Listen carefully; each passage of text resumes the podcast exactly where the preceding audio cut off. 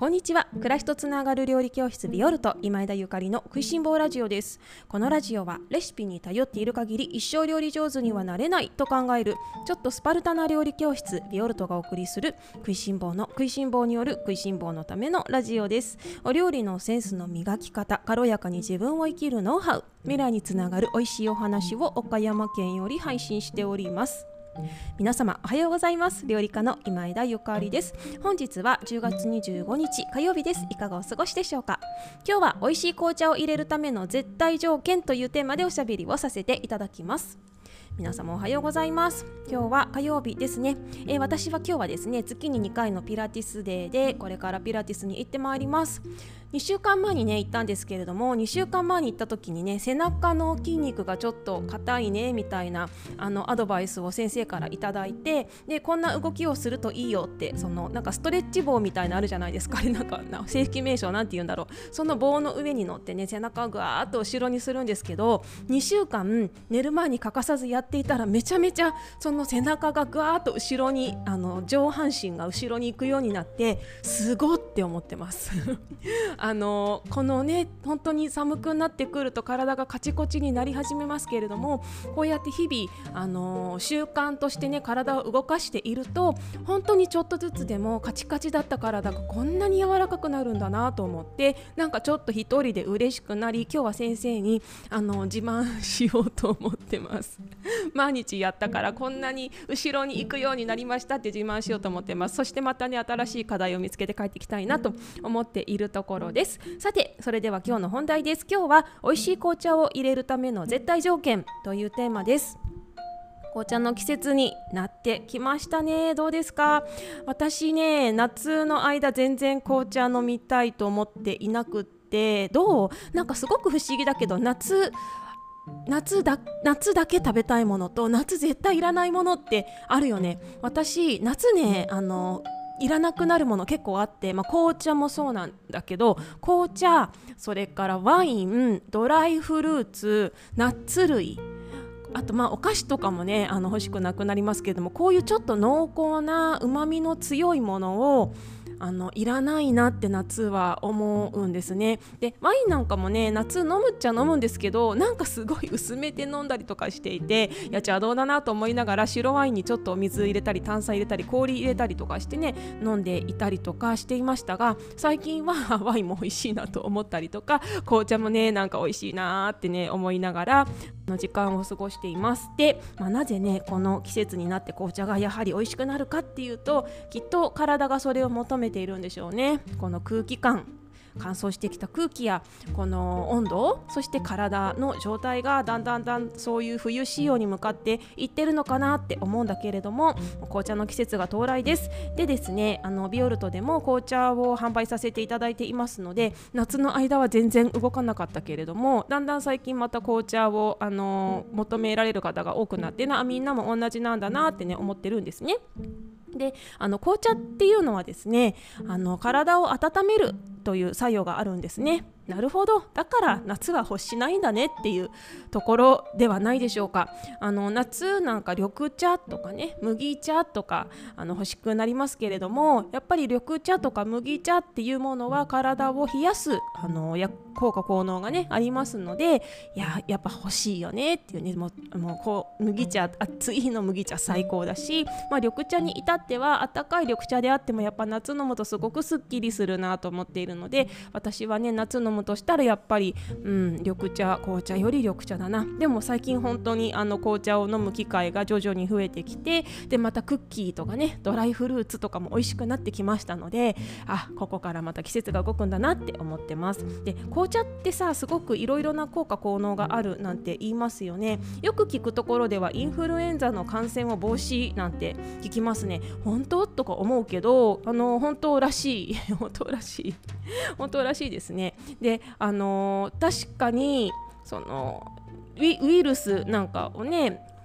防止というか阻止してくれるのであればもう最強だなこの時代なんて思うんですけれども、うんまあの紅茶に限らずねこまめな水分補給ってすごく大事だと思うのでちびちびねいろいろなものを口に含んで飲むっていうのは大事だと思うんですけれどもそうだから紅茶冬はねいいですね。なんかインフルエンザも流行るとか言ってるしさなんか誰かが流行るって言ったら流行るんだろうななんてちょっとネガティブに捉えつつもただあの何事もねやっぱり自分が整っていればあのまあそしてもしねなんか感染したとしてもよ、まあ、風邪程度であの終わればそれで万々歳だし結局デトックスになったねよかったねみたいなねより体のバランスが整って元気になったねってなれば、まあ、いいのかなと思いますのでインフルエンザぐらいはね怖がらないであの暮らしてね健やかに暮らしていきたいなと思ってます。でもそんな中で紅茶もすごくあの力を発揮してくれるということなのでいや助かるね美味しいのにそんな力も発揮して働いてくれるなんて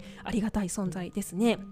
でそんな紅茶なんですけれども、あのー、紅茶の美味しい入れ方ですね。どうせいただくんであれば大事ですよね。今日はそのポイントを3つご紹介しますね。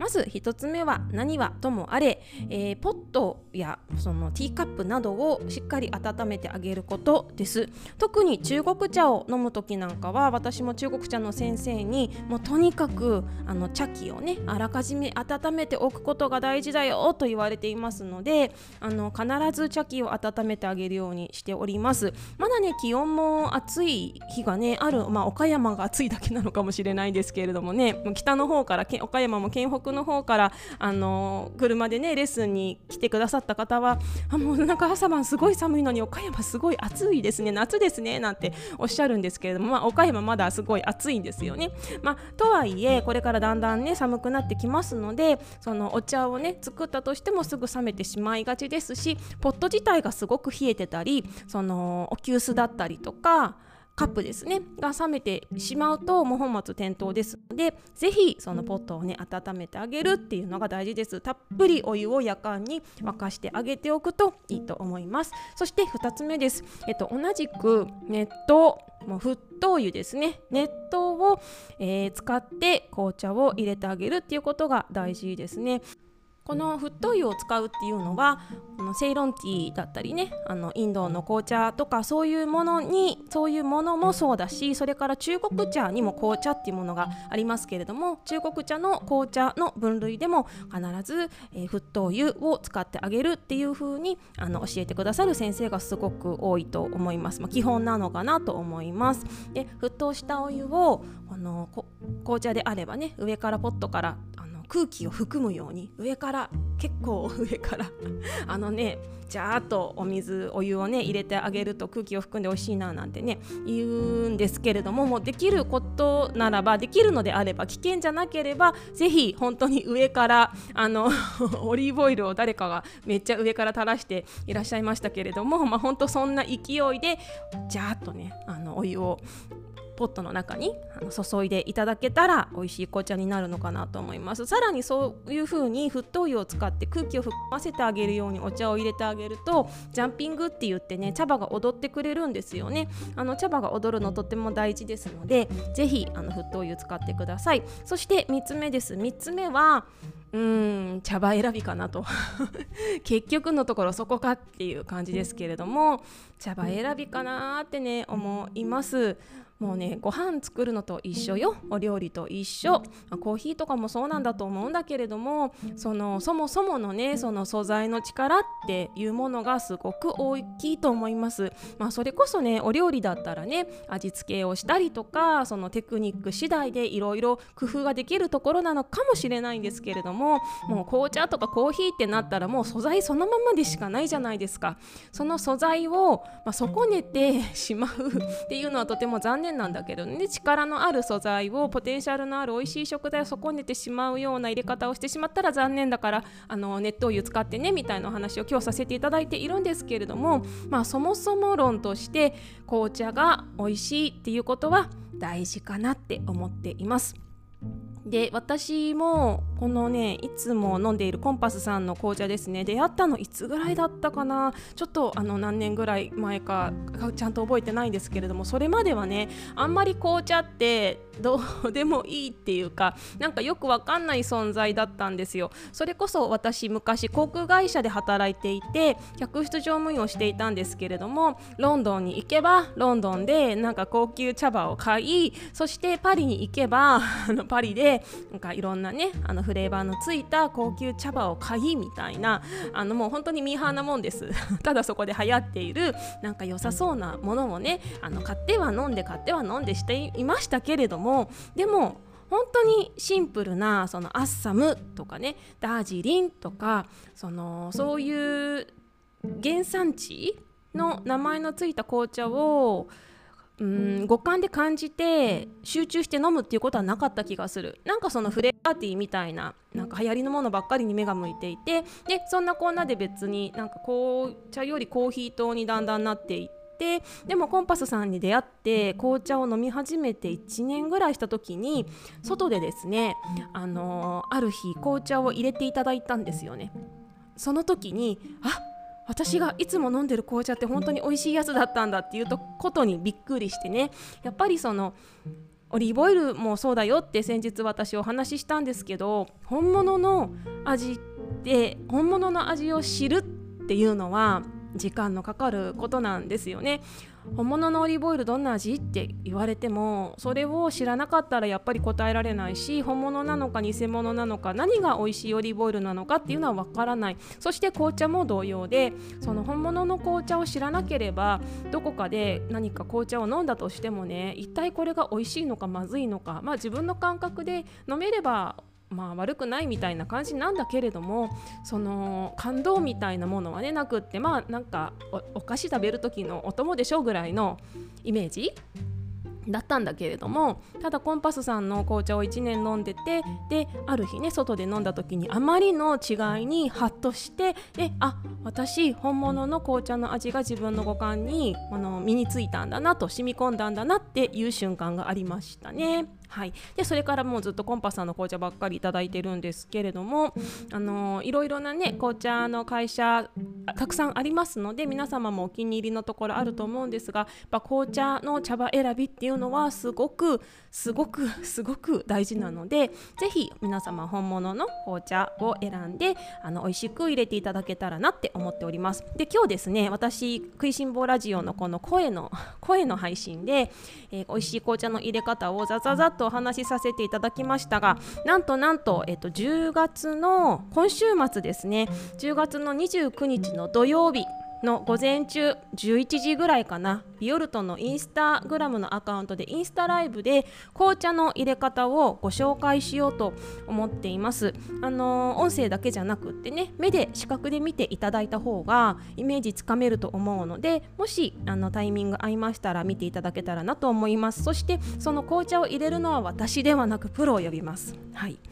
あの プロを呼びますよ。せっかくですからね。紅茶屋さん私の友人でありそして紅茶をねコンパスの紅茶をつないでくれれた、えー、クリシュナの岡田百合子さんを、えー、お呼びして来ていただいてでゆり子さんに紅茶の入れ方をご伝授していただこうと思ってる。あとは紅茶の話もしてもらいたいと思っていますのでぜひぜひねあの紅茶好きな方そしてなんかいまいち紅茶の良さわからないっていう方にも見てもらいたいなと思っています。無料です。無料ですよ紅茶の入れ方レッスン無料でビオルトのインスタライブで29日しますのでメモ帳にねどこかスケジュール帳に書いておいていただけたらとっても嬉しいですね。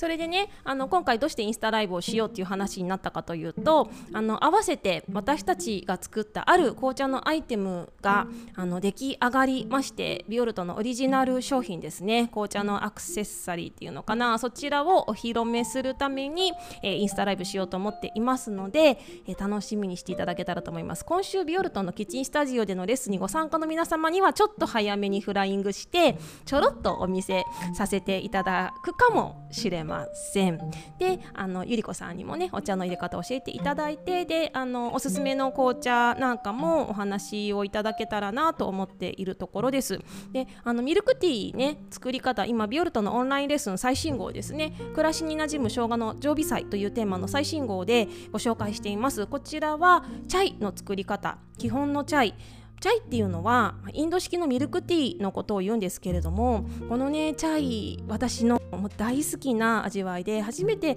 そのコンパスさんの CTC アッサムという茶葉でミルクティーを作った時にねチャイですねインド式のチャイを作った時に私昔インドに行ったことあるんですけどその時のインドのロビーの景色がうわーっともう脳内に広がりました。それぐらいもう本物です。